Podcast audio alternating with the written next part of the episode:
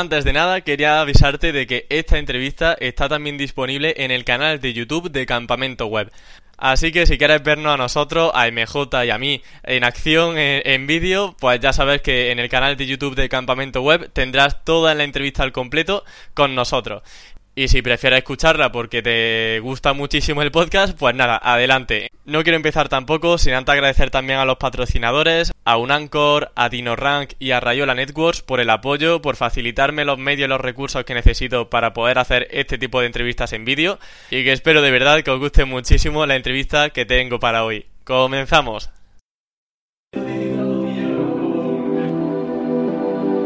Hoy nos embarcamos en una nueva aventura SEO con destino Madrid. Estoy seguro de que voy a aprender mucho en este viaje, pero sobre todo tengo el presentimiento de que disfrutaré muchísimo haciendo lo que más me gusta. ¿Hemos llegado? Ya hemos llegado a Madrid y estamos ahora, vamos a coger un Uber para ver a MJ.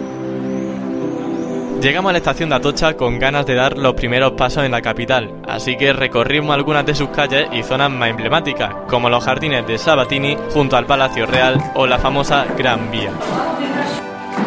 Después recargamos pila en el estudio para entrevistar y pasar una hora entretenida con nuestra gran invitada, MJ Cachón. Vamos a hablar sobre auditoría SEO, además de ponernos a prueba con una serie de juegos en los que solamente uno podrá salir victorioso. Mi nombre es Emilio García y esto es Campamento Web.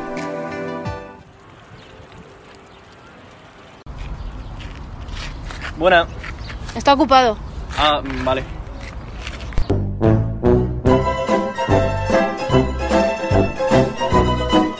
Era broma, Emilio. Uf, menos mal, yo estaba ya pillando los billetes de vuelta a Córdoba, ¿eh? Nada, nada. Te puedes quedar en Madrid. Bien, bien, menos mal.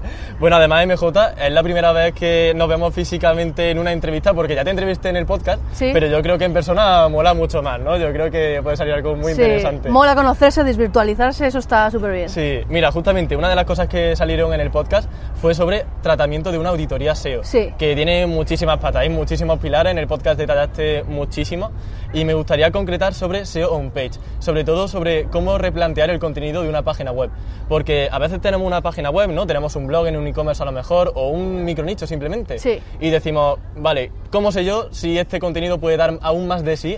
O si puedo conseguir keywords de la competencia, no sé, dime tips, algunos consejillos que podamos eh, tener en cuenta para hacer un texto de 10. Vale, yo de, mira, de micronichos no puedo hablar mucho, que no tengo mucha experiencia ahí, así que lo aplico un poco en, en proyectos con clientes que he trabajado y también ahora lo veo de otra manera, porque ahora hice un máster de, de diseño de producto, UX, eh, diseño gráfico demás, he hecho dos másteres concretamente y ahora como que tengo una visión un poco más de usuario, ¿no? De el SEO es súper importante, cómo busca la gente y demás, pero si nos centramos mucho en, en realmente la experiencia y en la típica palabra, customer journey, este tipo de palabras que suelen salir en el Sí. sector, esa parte es fundamental para entender muy bien las motivaciones del usuario en cada fase en las que está buscando. Que no es lo mismo buscar una cosa que sea muy técnica y que pues necesitas más información o buscar una cosa que a lo mejor pues buscando los tipos o los mejores no sé qué ya estás llegando un poco a- al meollo, ¿no? Entonces Cosas prácticas que yo recomendaría a nivel de contenido es eh, enfocar muy bien con el keyword research y con el estudio de las personas eh, qué contenidos hay que crear y con el paso del tiempo, cuando vamos haciéndole un seguimiento, quizás ver si hay contenidos que se están canibalizando, si se están peleando entre sí las keywords, o sea, están, digamos, compitiendo. ¿Cómo sabemos, por ejemplo, una canibalización? Vale, ahí eh, simplemente siguiendo rankings lo podríamos ver, o herramientas como Sistris, que al final tiene una opción concreta que dice muéstrame la, canibal- la canibalización y te dice qué keywords eh, hay más de una URL. Entonces Y- eso está guay. Puede haber un pequeño miedo a lo mejor a resolver canibalizaciones porque imaginemos una página web que tiene la posición tercera y la posición quinta y dicen, uy, no sé si arriesgarme para llegar a la primera o hacer una fusión, por ejemplo, de contenidos. Claro, aquí habría que distinguir la canibalización que proviene de un problema de estructura o de un problema de contenido, porque hemos tratado dos contenidos muy parecidos en posts diferentes. O sea, que eso sería así una carencia nuestra. A lo mejor por una cuestión de autoridad de nuestro dominio estamos saliendo en dos posiciones. Obviamente, pues eh, si analizamos eso vamos a querer tener dos posiciones porque el CTR puede que sea mayor. Sí. Pero pensando a largo plazo, lo más probable es que Google, que además hace poco, en, en junio, ha lanzado una nueva Actualización. actualización que va a intentar hacer más diversos los resultados. Completamente. Entonces, sí. va a intentar que solo salgan dos resultados de cada dominio. Yo eso todavía no lo he visto, porque revisando muchos proyectos aún sigue saliendo más. Pero esa canibalización en la que dos contenidos muy parecidos compiten entre sí eh, es, fa- es fallo nuestro, de Ujú. planteamiento del contenido. Entonces, cuando pasan un poco semanas, meses y estamos haciendo ese seguimiento, sí que podemos analizar cómo funciona cada contenido. Y si vemos que varios contenidos van a por la misma keyword, podríamos llegar a fusionarlo. Es decir, hacer uno que contenga todo y trabajar desde ese. ¿vale? Pero sí que es cierto que eh, aquí el tema del search intent es como, a mí por lo menos en los últimos cambios de algoritmo, he visto como una revolución en este sentido, ¿no? que al final eh, hay muchas palabras de precios que salen post, ¿vale? Cuando mucha gente al final, cuando se pone a clasificar keywords, dice, ah, si tiene precio es transaccional, ¿vale? Y no siempre es así. Claro, Entonces, siempre hay que revisar, ¿no? Claro, de claro. O sea, yo creo que al final el contenido a veces nos podemos equivocar y podemos haber posicionado cosas que nos traen muchas visitas y que luego no sabemos cómo lanzarlo a la parte transaccional, cómo retener al usuario. Pero sí que es cierto que con el seguimiento y con el y estar encima, analítica, analítica fundamental y a partir de ahí ir tomando decisiones de es que si se me está dividiendo las visitas en dos posts que son muy parecidos o si me están trayendo eh, contenidos muy informativos, se están posicionando palabras transaccionales, eso hay que resolverlo y hay que, hay que, hay que hacerlo desde el seguimiento y desde el análisis. Y en cuanto a keywords, eh, ¿qué recomendaciones podría darnos? Por ejemplo, amplificar número de keywords. Vale, a nivel de keywords eh, hay muchos aspectos de semántica que, por ejemplo, en la sesión de Bits se hablaron eh, temas de cómo tratar eh, temáticas como afines y un poco cómo escribir las tripletas, ¿no? que se le llama, y bueno, otros conceptos que son más de semántica, pero al final la manera de intentar resolver la intención de búsqueda hay que escribir para usuarios y no hay que escribir para Google ni empezar a pensar en densidades de keywords ni cosas extrañas porque realmente eso para mí es un SEO del pasado, es una cosa que antes funcionaba y para mí ahora mismo funciona el hecho de responder a la consulta de búsqueda, usar un lenguaje rico, adjetivos, eh, sinónimos, ¿vale? Porque se empiezan a ver resultados que se posicionan sin contener la palabra clave. Eso ya se está empezando a ver. Y es una cuestión ya también de que Google está evolucionando hacia la semántica. Por tanto, la investigación de competidores con respecto al contenido y ver, mira, tiene esta palabra clave en el texto, yo no la tengo, así que la tengo que poner. ¿Eso, Eso sería le- recomendable? yo lo veo, lo veo ahora menos relevante. No obstante, si yo sé que la palabra clave que se busca es la que sea, eh, voy a intentar ponerla siempre y cuando el texto que estoy escribiendo eh, precise de tener ese contenido. Pero sí que es cierto que con la, eh, la comprensión semántica que puede tener ahora mismo Google y los buscadores están yendo hacia eso, con datos estructurados, con contenidos implícitos que están en tu web o explícitos que están en otras webs, es capaz de entender mucho mejor el contexto. Entonces, yo no te voy a decir que no se ponga la keyword, pero sí que, sí que en lo, o sea, próximamente sí que vamos a ver que muchos resultados pueden posicionar sin contener las palabras. De acuerdo. O, o- o teniendo muy pocas veces repetidas la palabra, que eso se ve, o sea, sitios con mucha autoridad sí que se ve bastante eso. Vale, y en cuanto a enlazado interno, porque ya tenemos algo de texto, creo que ha dado consejos muy interesantes. Sí. ¿Cómo podríamos perfeccionar el enlazado interno dentro del sitio? o sea, a nivel SEO creo que también hay una cuestión del, bueno, todo el tema del PageRank interno, cómo lo mandamos para un sitio o para otro. Eh, creo que al final tenemos que tratar de nuevamente responder al usuario, eh, darle enlaces que realmente vaya a necesitar. Pero sí que es cierto que vamos a saber que colocando enlaces en distintos sitios un poco más predominantes le vamos a dar más fuerza, porque al final lo que vaya en un menú va a tener más fuerza, o en un sidebar, o en el texto, cuando generamos contenidos que son muy relacionados o, o muy afines, van a ser súper relevantes para el usuario. Entonces, eh, yo sí que el enlazado interno siempre intento usar las palabras clave concretas. Exacta, ¿no? Para que el usuario, cuando va a clicar en ese link, sepa concretamente qué le espera al otro lado. Cuando llegue a la página de destino, qué le espera. ¿Vale? Entonces, si usamos ancortes un poco ambiguos, eh, corremos ese riesgo de que luego pues, se pensaba que, que iba a llegar a otro contenido. ¿Vale? Entonces, yo intento ahora mucho analizar. eh, pues eso, no usar enlaces repetidos eh, con mucha asiduidad y tratar de hacer un poco más diversa la- la- las palabras que usamos, ¿vale? Para no usar siempre la misma, porque al final eso también puede ser Claro. una estrategia Con- contraproducente. Sí, Ujú. total, total. Y, por ejemplo, en cuanto a traspaso de autoridad, ¿cómo podemos saber si una página está recibiendo menos autoridad de la que debería y que debemos enlazarla más internamente?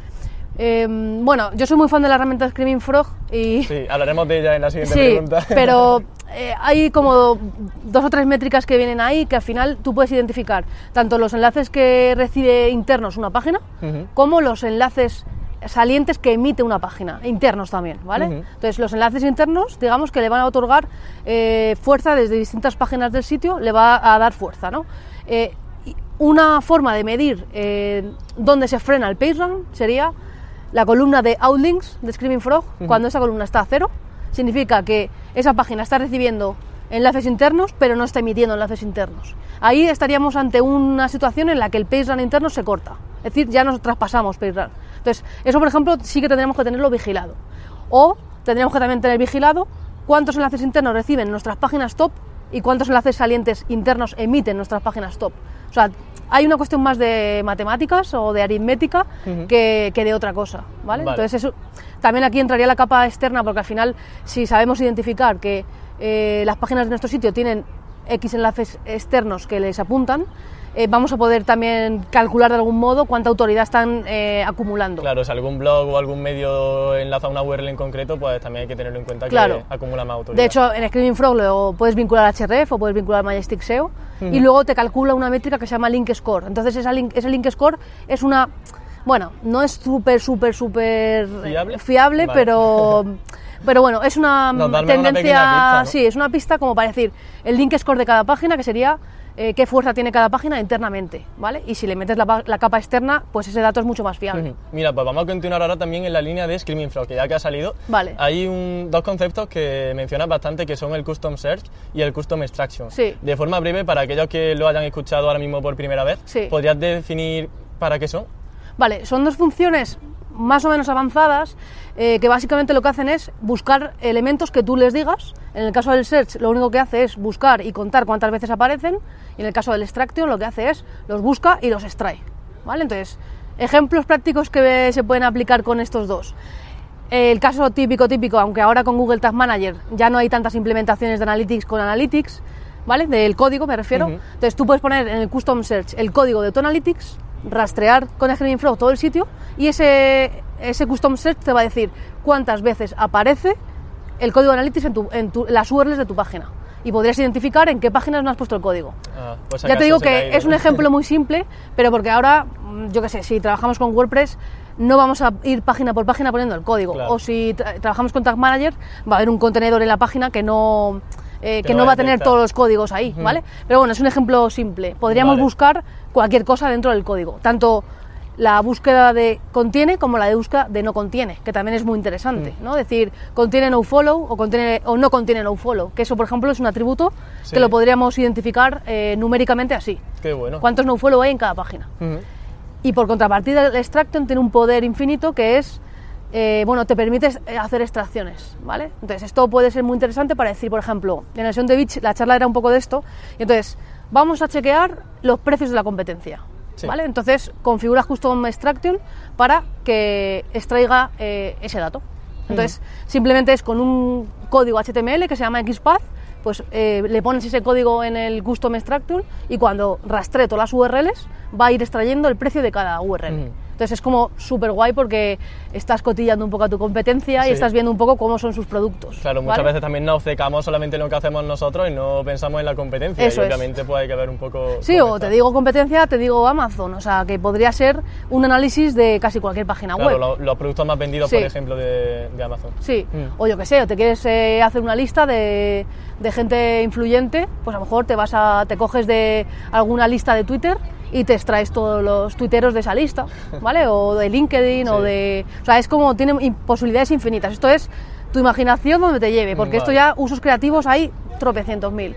¿Cuál es el más creativo que haya hecho nunca que diga, mira, aquí se me ocurrió una gran idea para extraer tal cosa? Eh, a ver, a mí el que... A ver, uno así un poco loco que hice hace tiempo fue... eh, hay una herramienta que se llama Webpack Machine, que es como... Bueno, como un histórico de páginas web que han existido y tú puedes viajar en el tiempo y decir, quiero ver la página de, me lo voy a inventar, del marca en el año 2000. Y entonces tú ves cómo era la página en el año 2000.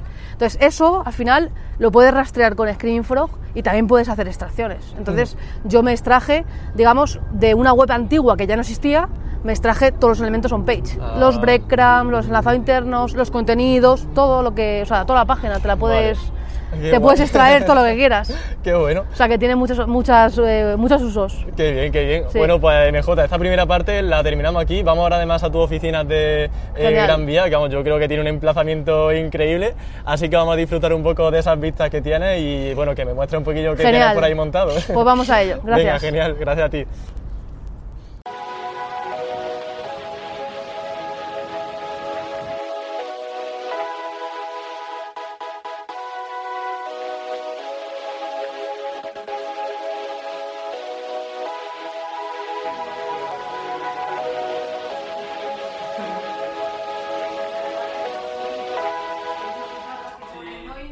Bueno, pues ya estamos en la oficina de MJ, muy chula por cierto. He visto que en cada rincón hay algo sobre SEO y eso la verdad que hace que estés como en casa.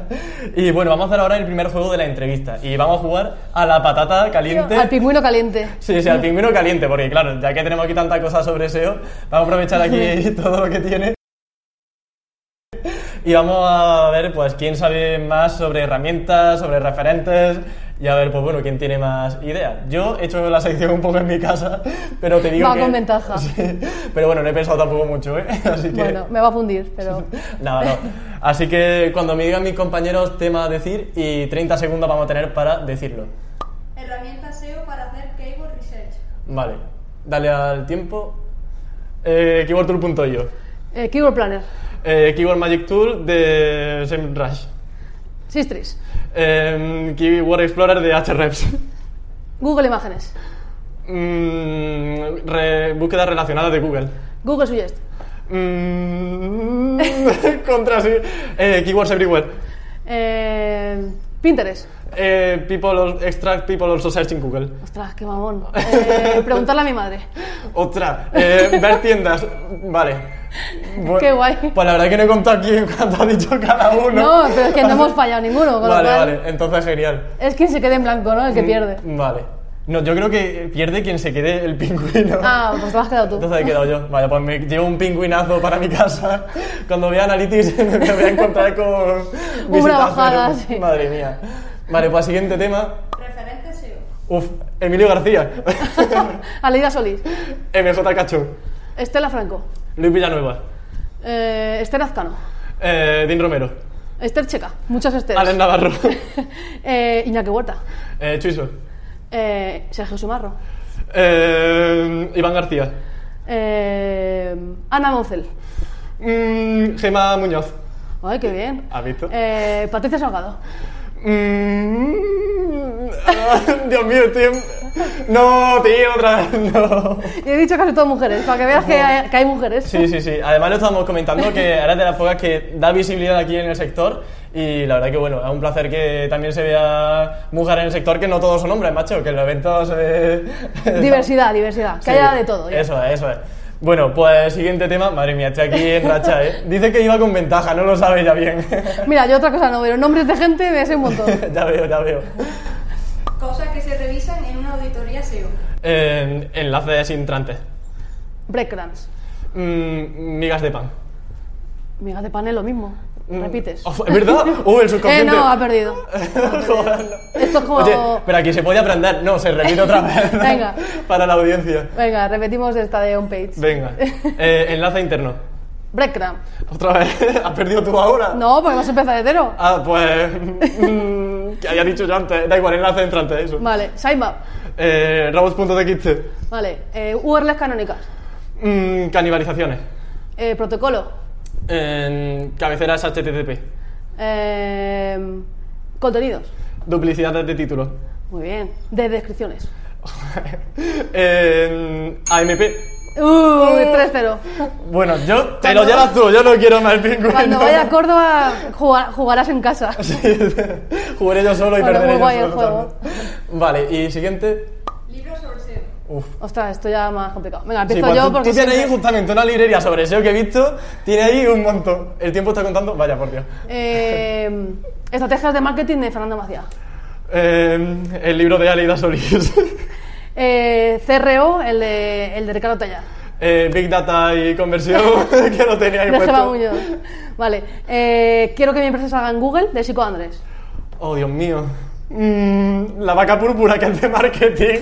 Por favor. Eh, Dejar de sufrir, de Daniel Torre Burriel. La verdad Bueno, que. me la quedo, me la quedo. Vale, bien. Bueno, ¿y queda otro o no queda? ¡Oh, empate! ¡Wow! ¡Increíble! Vale, vamos a firmar tablas. bien, bien. Bueno, pues realmente había un castigo para el que perdiese, que era que podías poner cualquier tweet en la cuenta del otro. Yo creo que he perdido, porque el último. Dame mi móvil. ¿Has visto ya Pechugo con mi deber? Ese, ese. No, ese es, el mío. Tenemos el ah, mismo. sí, sí, es el mismo. Sí. Y la misma funda y todo, ¿eh? Hay que A poner ver, un, sí. un canonical ahí. Yo me he copiado ahí duplicidades. Hay que poner un canonical. Ay, sí. O sea, que puedo mandar un tweet con tu cuenta. ¿Cuántos, Sí. seguidores, ¿cuántos seguidores tienes? Eh, 5.177. Ah, bien, bien, bien, bien, Así muy que bien, vamos bien. Verás tú, Lo que quiera. lo que quieras. Y si quieres buscar fotos y poner alguna lamentable también. No, hombre, tampoco A hay mí que... me pasa, la verdad. Yo mismo me voy hundiendo, ¿sabes?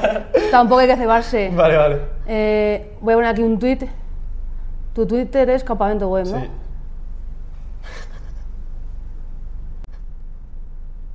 Vale. Vale, Voy a poner aquí hasta un emoji. Madre mía. ¿Le doy a tuitear? Sí. ¡Boom! Ya lo tienes. A ver qué me ha puesto.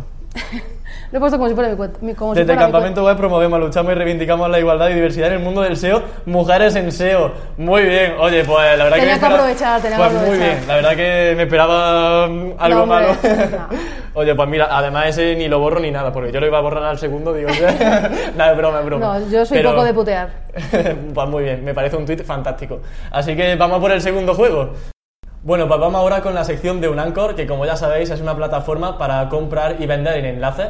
Y bueno, ahora además estrenan un nuevo diseño con además nuevas funcionalidades y entre ellas, por ejemplo, vamos a poder encontrar links afines mucho más fácilmente, un mayor catálogo de blogs y de medios de comunicación de calidad y además pues vamos a tener una plataforma, justamente un panel para poder organizar todo todo nuestro link building. O sea, que vamos a poder ver quiénes lo enlazan, eh, incluir por ejemplo el presupuesto de los enlaces, incluir presupuesto en general del sitio, e incluir pues no sé, cuántos enlazan al home, cuántos enlazan hacia una URL en concreto, los anchors, todo todo todo, ¿vale? Podría estar aquí un montón de tiempo, pero tenemos que MJ, así que MJ, ¿estás preparado, estás preparada para A poder ver. sacar las preguntas de, de los De los tuiteros? tuiteros, a ver Sí. qué han dicho. ¿Saco yo? Sí, saca tú, me la das y vamos a leer un poquito. Pues venga. Esto es una, ¿no? Toma. Sí, esto es una. Bueno, pues nos, nos pregunta Miguel Ángel Pau, ¿qué es lo más bizarro, raruno o what the fuck que te ha encontrado en una auditoría SEO? Mm, a ver, en una auditoría tampoco me he encontrado cosas muy tal, pero, o sea, muy raras, pero hace años me pasó con un cliente que, eh, bueno, pues le ofrecimos una estrategia súper currada, teníamos también montado como una especie de, de red de blogs así súper eh, privado, súper todo bien hecho, tal, y digamos como que dijo, bueno, me lo tengo que pensar, tal, y al cabo de los meses descubrimos que había cogido todo lo que habíamos hecho y se había montado una agencia. Uy, no. Sí. Ostras. una agencia así, pum. Y, nos quedamos y lo descubrimos de una manera muy rara porque al final eh, alguien dio acceso al Google Search Console de, de este cliente y, y vimos un correo raro, lo empezamos a investigar y dijimos, ostras. Pues mira que Y yo he sí. escuchado historias raras, ¿eh? Sí, pero sí. como esto no he escuchado Pues nada. ¿eh? fue, fue muy bizarro. Eh, bueno, nos hemos reído mucho con ello, pero fue como, ¿pero a quién se le ocurre hacer esto? Vale, vale, bueno, pues yo creo que perfecto, sacamos otra pregunta. Yo creo o sea, que... quiero decir que de auditorías tampoco he encontrado cosas así Súper súper raras, ¿no? súper súper bestias, pero, pero Esta eso a mí me, marcó, me marcó. Venga, pues otra. Vale. Muy bien. Vamos a ver, Javi Lázaro nos pregunta cómo meter más caña en Screaming Frog en tema de meterle parámetros, es decir, aprender a manejar las funciones con lenguajes irregulares sin morir en el intento. Hombre, aquí más que meterle caña a Screaming es eh, tener un dominio un poco más profundo de expresiones regulares. Si tienes ese, esa capacidad de, de practicar y de, y de generar esos patrones, la rana pan, o sea, pan comido. Porque simplemente ya pues con las opciones de include, exclude puedes hacer mogollón y con las opciones de custom extraction pues revientas internet entero porque con las expresiones regulares puedes hacer prácticamente lo que quieras. Vale. Pero creo que es más, no es una cuestión de screaming, sino de, de que una persona sea capaz de comprender cómo funcionan las expresiones regulares y de practicar eh, casos así más también complicados para llegar a hacer expresiones eh, bastante más profundas y más concretas. Mm, vale, Pero pues vamos, genial. La, la gracia está ahí. Eh, yo uso más eh, XPath y de hecho hay un plugin muy guay que se llama XPath Helper, que es una extensión de Chrome que mola mucho porque te ayuda a ir probando si has hecho bien el XPath o no. Ah. Entonces lo pones en un, te salen dos ventanitas así, en una le pones la expresión XPath y en la otra te dice qué elementos de esa página extraería con ese XPath. Ah, y te pues- vale para testar, está muy guay, porque lo haces in situ en la página que estás intentando extraer elementos. Claro, porque a veces, ah, bueno, a mí me ha pasado alguna vez, no sé si te refieres a eso, que en Screaming Frog poner un XPath y de repente no no te crawlea funciona. nada. Y, luego, se puede en, fallo. claro, y en Regex hay mogollón de webs de estas de, de, de Booger y de para testar también las, las Regex, ¿vale? Pero, o sea, en cuanto empiezas a hacer expresiones regulares, mm, es un vicio porque al final te permite eh, personalizar mucho más todos los rastreos y las extracciones. Así que, Mm. Vale, pues perfecto, madre mía, vamos rapidito, así que vamos a, a por Venga, otra. Está, otra. está siendo genial. A ver, aquí, Mon Natura Herbolari, que bueno, dice me llamo Sonia, así que Sonia. dice, yo también voy al SEO Plus, porque salió en el tema de Twitter. MJ Cachón, el SEO cada vez más eh, se está especializando y dividiendo en diferentes trabajos a realizar. Y hay que saber de todo para ser un buen SEO. ¿Qué es lo principal? Programar, copy, marketing... Mm, para mí hay que tener un poquito de todo, como bien decía Sonia, que lo dice ya en su propia pregunta, y, y creo que es fundamental que la gente que se le da muy bien el contenido intente dar un paso hacia la parte técnica. Ya no digo para ser desarrollador a saco, ni para ser programador, ni ser aquí el dios del código, pero entender muy bien eh, lo que pasa en una página web cuando se carga, eh, cómo implica en la velocidad de carga, temas de JavaScript, que esto ahora mismo es vital, sobre todo de cara a, si tengo que hablar con un equipo de desarrollo, ¿qué le pido? O cómo, cómo intento yo filtrar o cómo intento yo diferenciar que no me están diciendo, no, esto no se puede hacer cuando realmente sí se puede. ¿vale? Entonces, creo que el conocimiento mínimo técnico tendría que ser ese. Y luego, eh, los perfiles que son más técnicos, eh, también deberían dar un pasito para intentar entender toda la parte de marketing, de contenido, que al final no solamente consiste el SEO en posicionar páginas de transacción, también hay, que, hay que trabajar los contenidos y hay que hacer, bueno, que el producto que estemos intentando posicionar, pues hacer lo que sea lo más molón posible. ¿no? Así que yo creo que esas dos patas eh, es un punto de vista de, de intentar eh, ser más globales. Y luego una cosa que he aprendido mucho de Sergio Simarro, que, que la parte de estrategia y de organización también es una cosa que sobre todo lo que es eh, atención al cliente no se enseña en muchos sitios. Entonces esa parte yo creo que es súper importante eh, tratar de siempre de ponernos en la piel del cliente. Hacemos una auditoría que le quede muy claro qué acciones son las prioritarias, cuáles son las más fáciles de implementar y qué tiene que hacer él, porque al final si tú le mandas una auditoría a un cliente y, y lo que es eh, está muy bien desarrollado el problema y no sé qué, pero luego cuando lees auditoría dice, bueno, pero yo esto, ¿qué tengo que hacer esto, con no? esto? ¿no? Mm. Entonces, al final esa parte que es como ponernos en la piel del cliente es muy importante.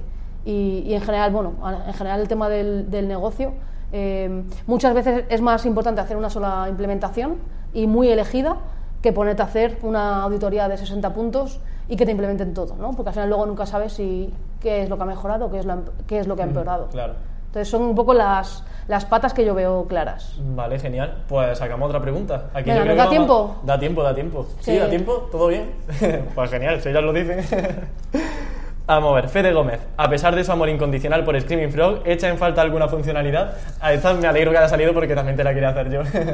Eh, vale, hay por ejemplo una funcionalidad con hreflang que creo que es mejorable porque cuando tú intentas crear, eh, por ejemplo, un sitemap eh, con el marcado hreflang, es complicado hacerlo en, en Screaming. Es decir, te lo hace, pero te lo hace sobre el marcado que ya tenga la página. ¿Vale? Si ese marcado está mal, Sí. te genera el sitemap mal. Ah, O sea, creo que ahí podrían darle una vuelta de tuerca. Y luego creo que también podrían integrar otras APIs, como puede ser Sistris, que creo que sería de mucho valor tener también eh, los índices de visibilidad incorporados a Screaming. Sí. Y sin duda, eh, integraciones con Data Studio sería también genial. Y mm, también Screaming tiene una herramienta que es Screaming Log Analyzer, que es Sí. para el análisis de logs. Desde Screaming Log Analyzer tú puedes importar un crawleo de Screaming Frog.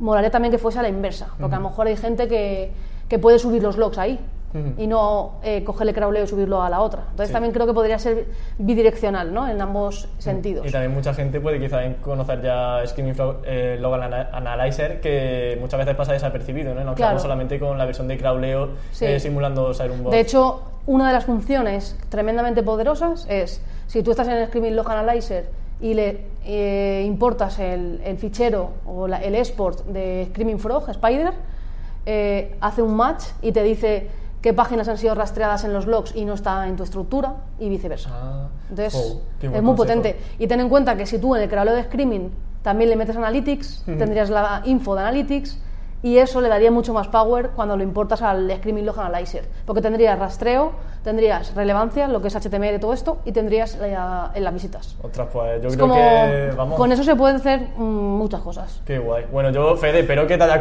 quedado contento con la respuesta porque vamos a Bueno, de, de nue- de nuevas funcionalidades También he dicho- comentado lo del HR Plan Sí. y alguna cosa más, pero bueno, Y alguna perlita luego, o sea que. eh, quiero decir que podríamos sacar alguna cosa más, pero la verdad que es una herramienta que... pff, Muy no completa, sé. la verdad.